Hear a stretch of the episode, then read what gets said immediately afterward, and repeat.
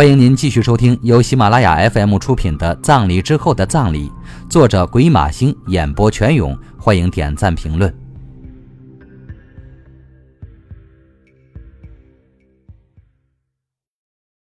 第七集，你可以成为我的亲戚。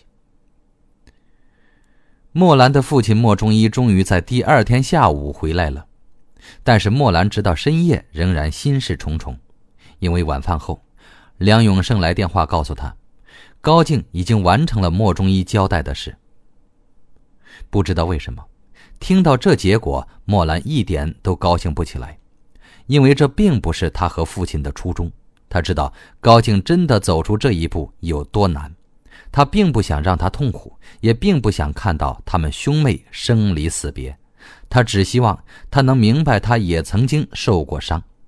他希望在他需要他的时候，他能站在他这边。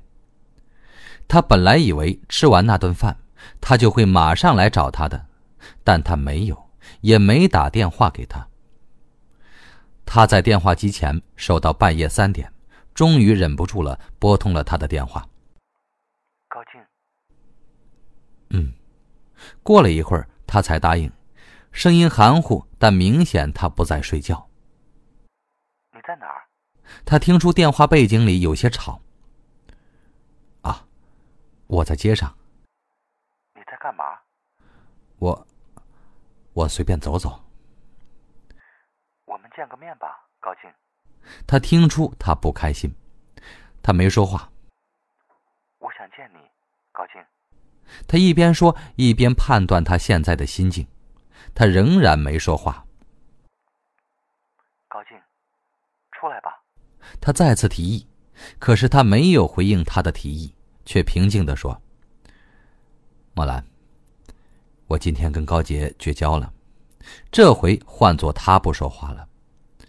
他在怪他吗？他想，也许接下来他会恶狠狠的甩出一句：‘这下你总该满意了吧？’然后干脆的挂了电话。接着五分钟后，又突然出现在他楼下。”孩子气的一个劲儿的抱怨他对他不好，可他听到的却是另一番。莫兰，我以前从来没站在你的角度想过，现在我才发现，自己什么都不懂。我口口声声说喜欢你，可我只知道，想跟你好，其他什么也没想过。我还说过很多不该说的话，即使我们好的时候。我把你弄疼了，我也不肯停下来。我就是这么一个混蛋。我，我觉得自己的脑袋里，好像装的全是自己的想法，或者说，是欲望。是我太自私了，我只会说爱你，可其实什么也没为你做。他停顿了一会儿，说：“莫兰，真对不起。”这道歉虽然令他感动，但他隐隐又觉得里面还包含着别的意思。他忽然担忧起来，他猜不透他下一步会怎么做。高进，你还好吗？我其实根本配不上你，我不是个称职的男朋友。这话更不对劲儿。我们见面吧。但这次他却很坚定。我们就在电话里说吧，他冷静的说。他不说话了，他觉得他话里有种东西让他一瞬间失去了锐气。我们就这么说吧，可是他又说了一遍，语气又变成了恳求，好像在求他体谅他。你想说什么？于是他问他，他预感到他有话要说。他沉默了一会儿，莫兰。我发现，我这人就像一部次品机器，外表看上去跟别的机器没两样，但是运转起来怎么都不对劲儿。我想努力当一个好儿子，但是却害死了我爸。我妈一辈子恨我。我想当个好侄子，却害死了我叔叔。我想当个好哥哥，却让我妹妹小时候遭那样的罪。现在。还在她怀孕的时候让她伤心。我想当个好男朋友，可是我却很少考虑到你的感受。我也对你说过很多不该说的话。我也不体谅你。我一直努力想把每件事情做好，我愿意担负起责任。我也这么做了。但是，为什么到头来，我很努力的去做，却总是做的一塌糊涂呢？我真不明白，莫兰。我好像做什么都是错，好像所有的事都是我的错。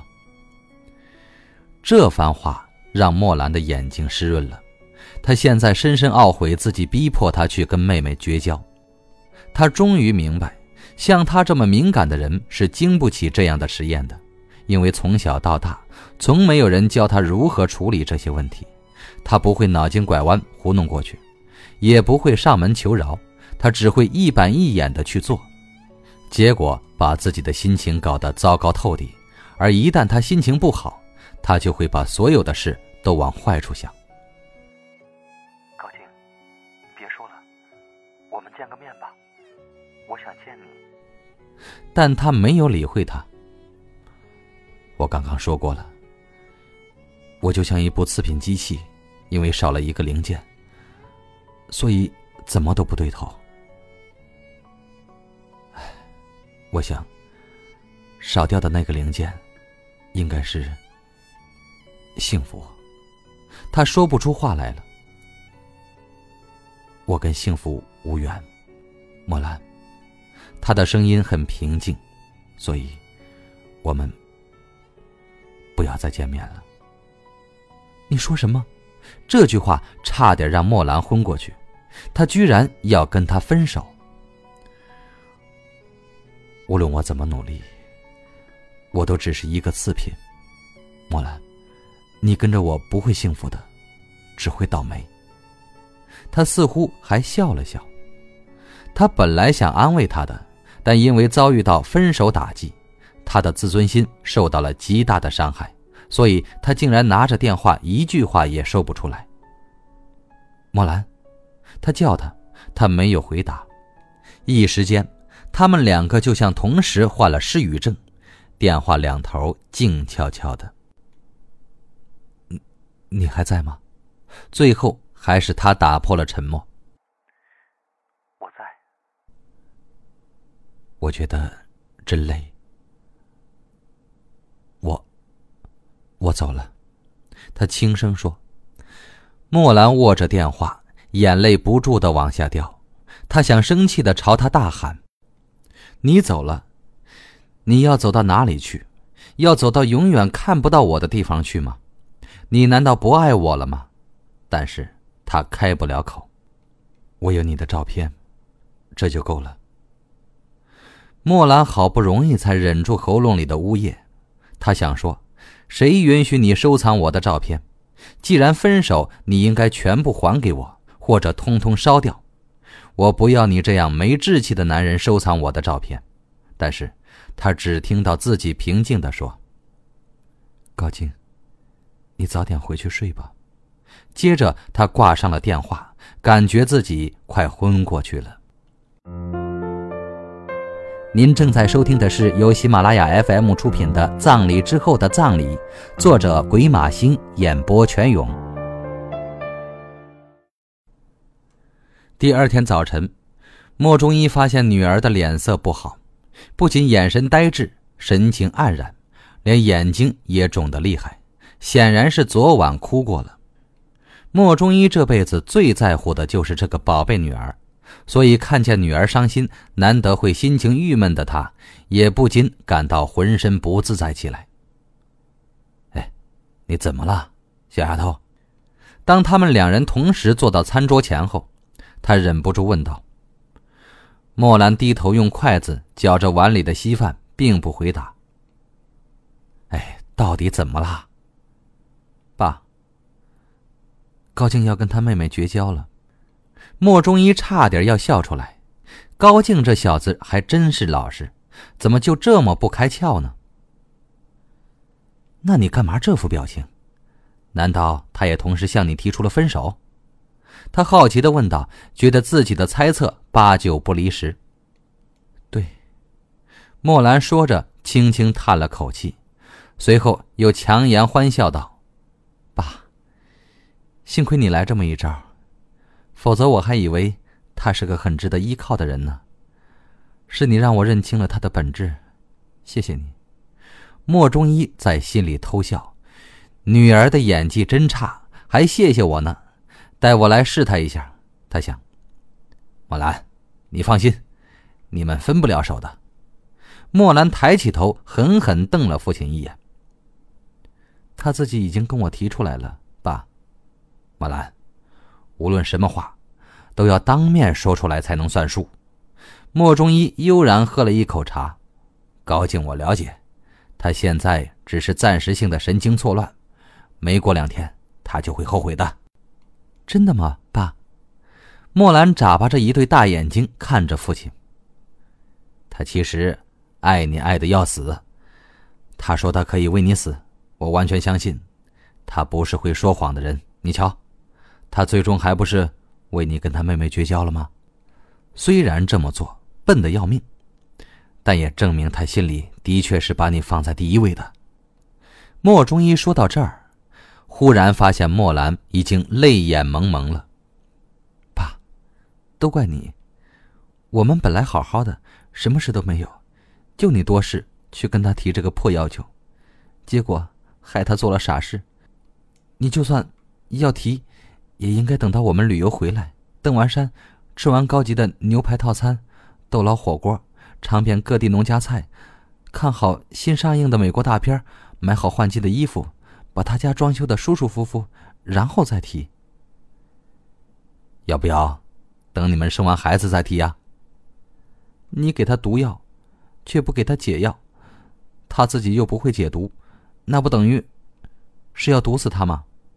现在还连带毒死了我，反正都要怪你，老爸，你从来不管别人的感受。莫兰一边抹眼泪，一边气愤地说：“我已经跟你说了，他不会真的跟你分手的。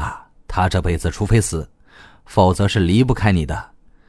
你结婚他都没离开。”现在算什么？这句话显然说到了他心里。莫中医看见女儿的脸上忽然露出几分欣喜，但随后他又很没有把握的问道：“真的吗，爸？你怎么能肯定？”因为我是旁观者清，因为我比你更了解高静。爸，你是不是不喜欢他？谁说的？你的男朋友里，我最喜欢的就是他了。莫中医说的是实话。知道为什么吗，女儿？为什么？因为他最老实，长得好又老实的男人本来就是稀有动物，更何况，他好像还蛮自卑的，也不知道自己好在哪里，这更稀有。莫中医有滋有味的点了点头。我知道他以前没追求你。是因为他认为自己穷，没办法让你过上好日子。那时候我在旁边看的窝火，恨不得开张支票给他。爸，他也没你说的那么好。其实他经常说些很伤人的话。莫兰擦干眼泪，开始吃稀饭了。我觉得，你这件事做的很对，让我看清了他处理事情的能力就是这么差。他过两天就会来找你的。这只是时间问题，莫中医忍不住打了个哈哈。那他要是不来怎么办呢？这都怪你，你干嘛要随便测试他？你知道他有多难过吗？莫兰狠狠的往嘴里送了一口稀饭。恋爱中的女人真是反复无常，莫中一想，就连聪明的女儿也不例外。好了，快点吃完饭，好好洗个脸。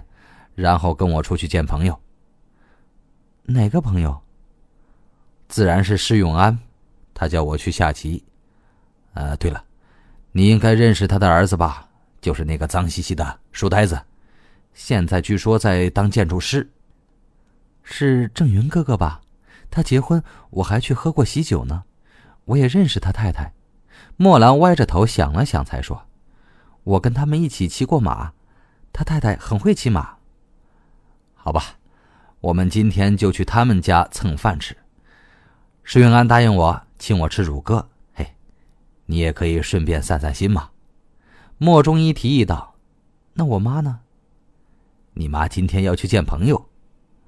算了吧，你肯定是专挑妈没空的日子去见那个施永安的，这样，你就可以跟他大谈你们两个跟女明星的艳史了。”莫兰白了父亲一眼：“女儿，你再冤枉我，小心我改遗嘱啊！”莫中医得意的威胁道。高静一个人在街上走，忽然一部车停在自己面前。接着，他看见郑兵从后车窗探出头来，跟他热情的打招呼：“嘿，高静。”“。”高静不太热情的回应。“你是不是要去局里开会？你的车呢？”“我想走走。”他想，现在我反正有的是时间。本来休了个长假，是准备跟莫兰一起出去旅游的。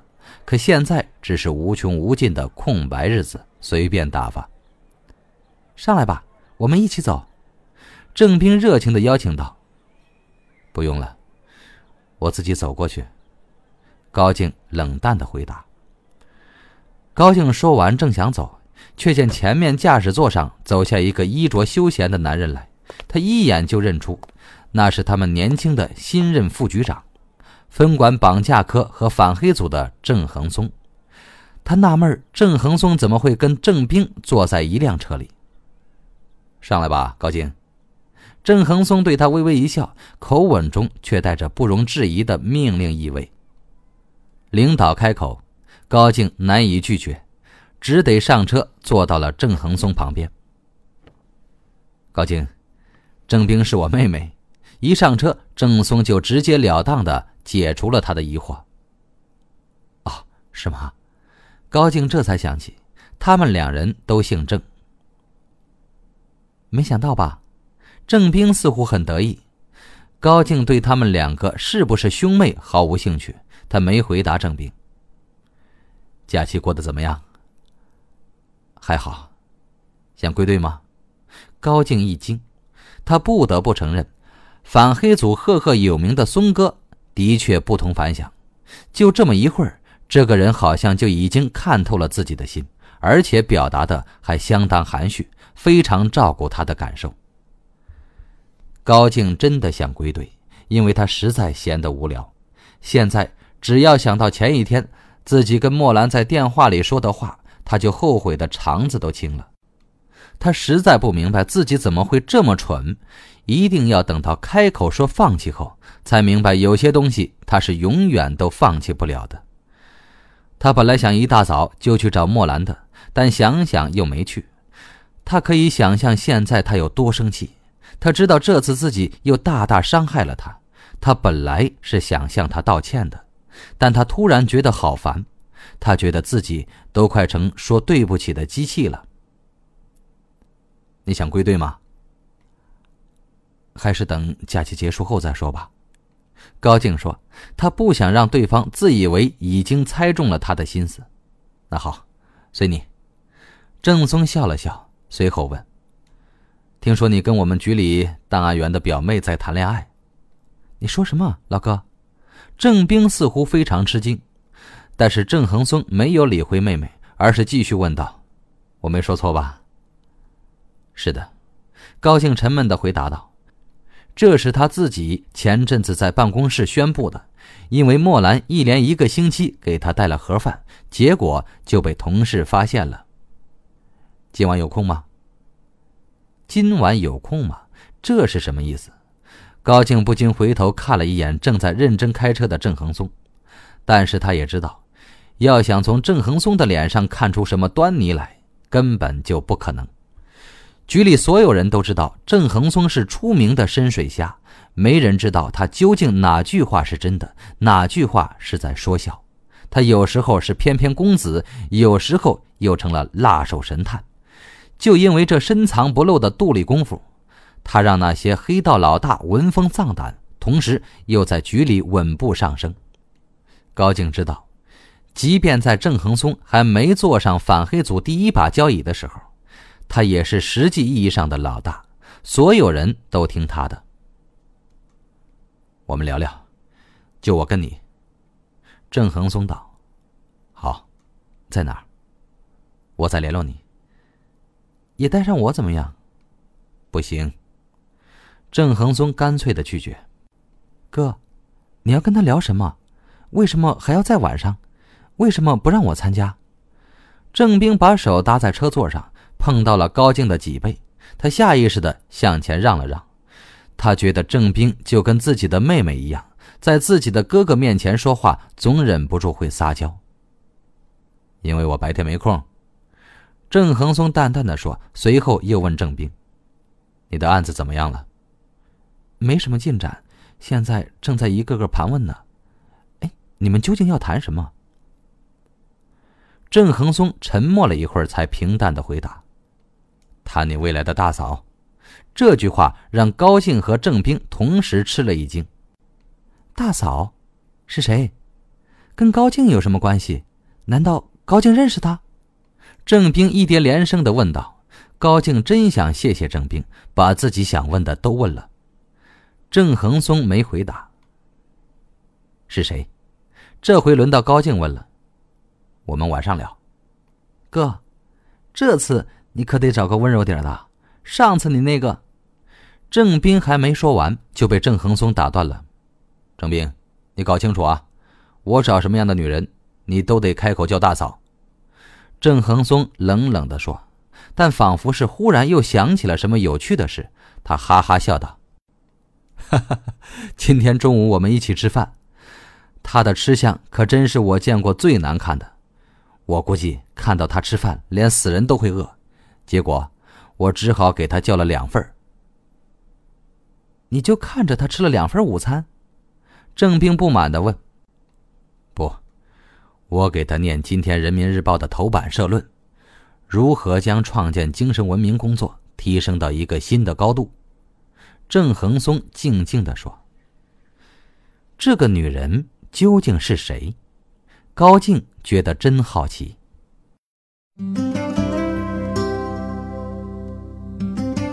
听众朋友，您刚刚听到的是由喜马拉雅 FM 出品的《葬礼之后的葬礼》，作者鬼马星演播全勇。本作品由作者本人授权。